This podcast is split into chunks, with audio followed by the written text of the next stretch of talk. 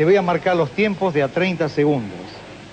Yo doy un golpe a los 30 segundos, cuando lleguemos al minuto también un golpe, un minuto y medio un golpe, dos minutos dos golpes, y tú me respondes también con dos golpes. La ausencia de tu respuesta significa suspender la, la experiencia y no pienso arriesgar más de lo que estamos arriesgando en este momento y creo que es mucho. Todo relacionado en No es nada ten un 20% de fantasía. Non aceptamos queixas.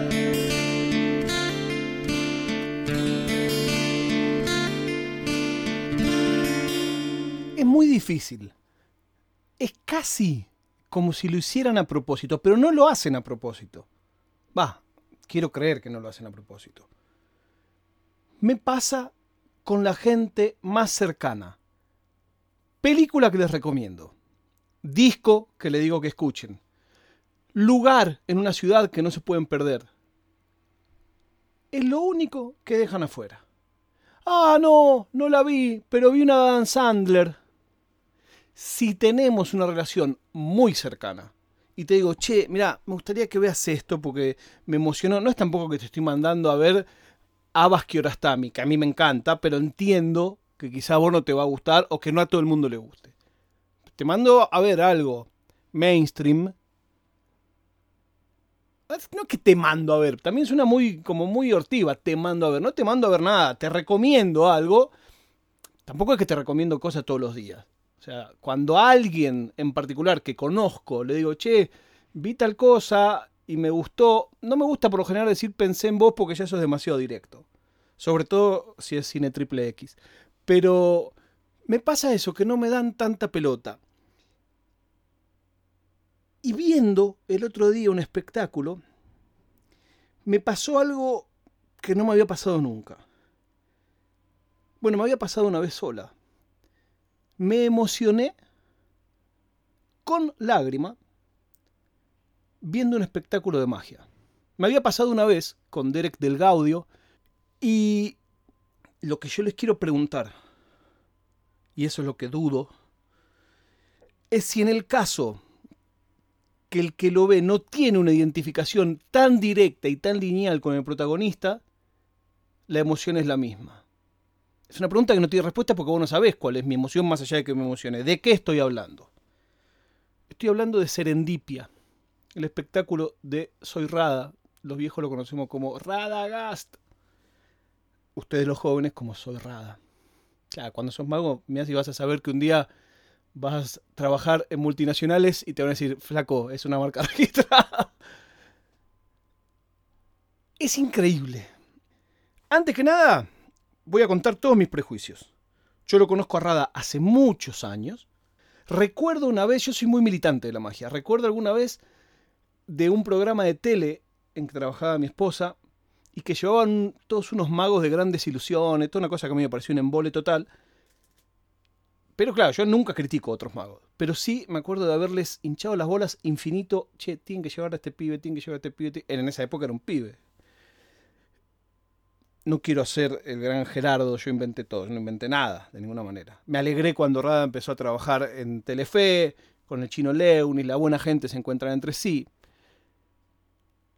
Pero, si vos me preguntas a mí, me das 52 cartas y me decís, vas a ver un espectáculo de magia y de humor y te vas a emocionar. La mitad de las cartas dicen es alguien que conoces y la otra mitad dicen es alguien que no conoces. Por supuesto, diría, dámelas de no conocer. Prejuicio total, pero no pensaría que alguien que conozco personalmente me va a emocionar.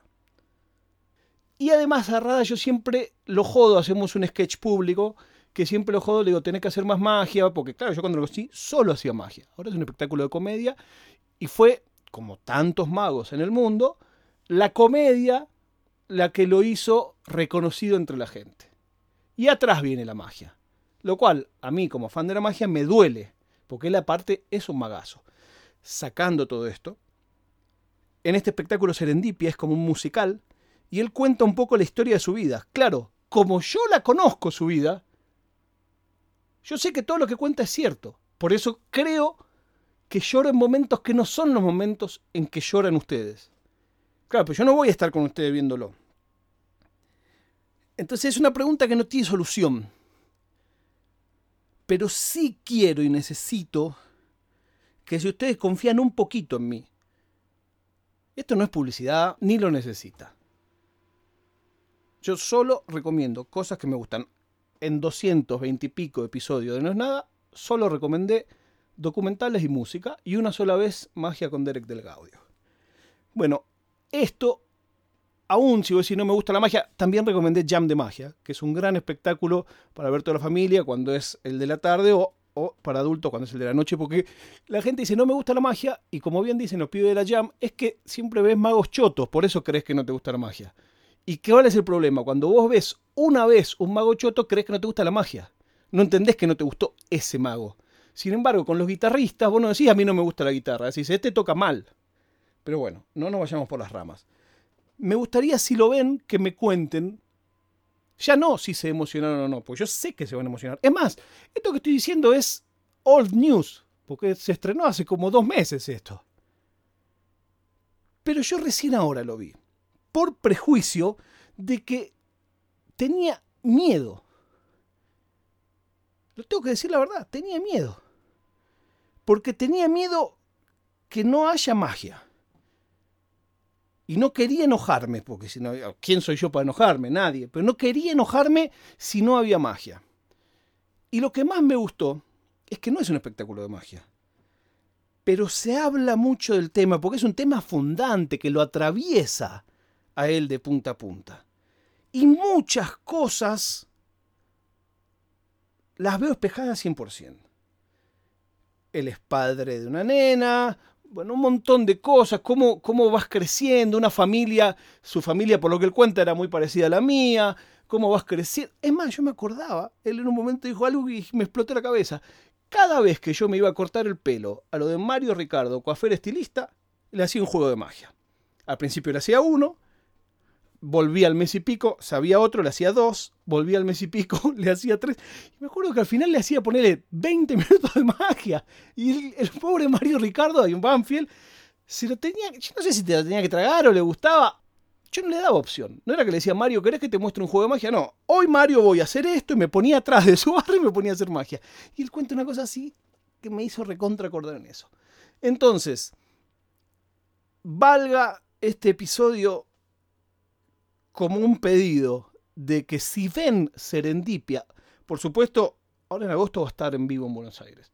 Si tienen la posibilidad de ir al teatro, siempre un espectáculo de teatro, verlo en teatro, multiplica por 10 la emoción. Eso no hace falta que lo diga. Pero si no, y los que no son de Buenos Aires, la gente que escucha esto de Estados Unidos, de México, de Chile, de Australia, de España, les recomiendo que se vean Serendipia, está en Netflix. No googleen nada, no averigüen nada, ni siquiera hace falta que hayan visto el otro especial. El otro especial sí es de comedia. Este es un especial donde te vas a reír, pero lo que a mí me gusta es que es profundo. Eso en la magia es recontra mega infrecuente. Por eso lo festejo y lo celebro. Insisto, es un espectáculo en que juego de magia va a haber poquitos minutos pero magia va a haber durante todo el espectáculo. Tiene una banda que suena de puta madre y, y la verdad me alegró mucho. Me alegró mucho, terminé hecho mierda después del show. Para bien. Y se los quería pasar, pero con la promesa de que ya sea en Capuchino o en Telegram, me cuenten dónde se emocionaron. Yo descarto que se van a ver emocionados. También si quieren dónde se rieron. A dónde se rieron van todo el espectáculo. Pero quiero saber dónde se emocionaron, a ver si nos emocionamos en el mismo lugar. Como dice Rafa Pons, se ríe de los chistes de Torrente, pero no por lo mismo que tú. A veces pasa eso. La gente en una misma cosa se ríe, pero no por lo mismo que vos, y es triste. Nos encontramos mañana cuando les diga, no es nada.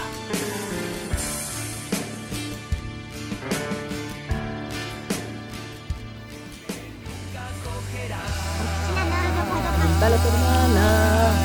Pregúntale a tu.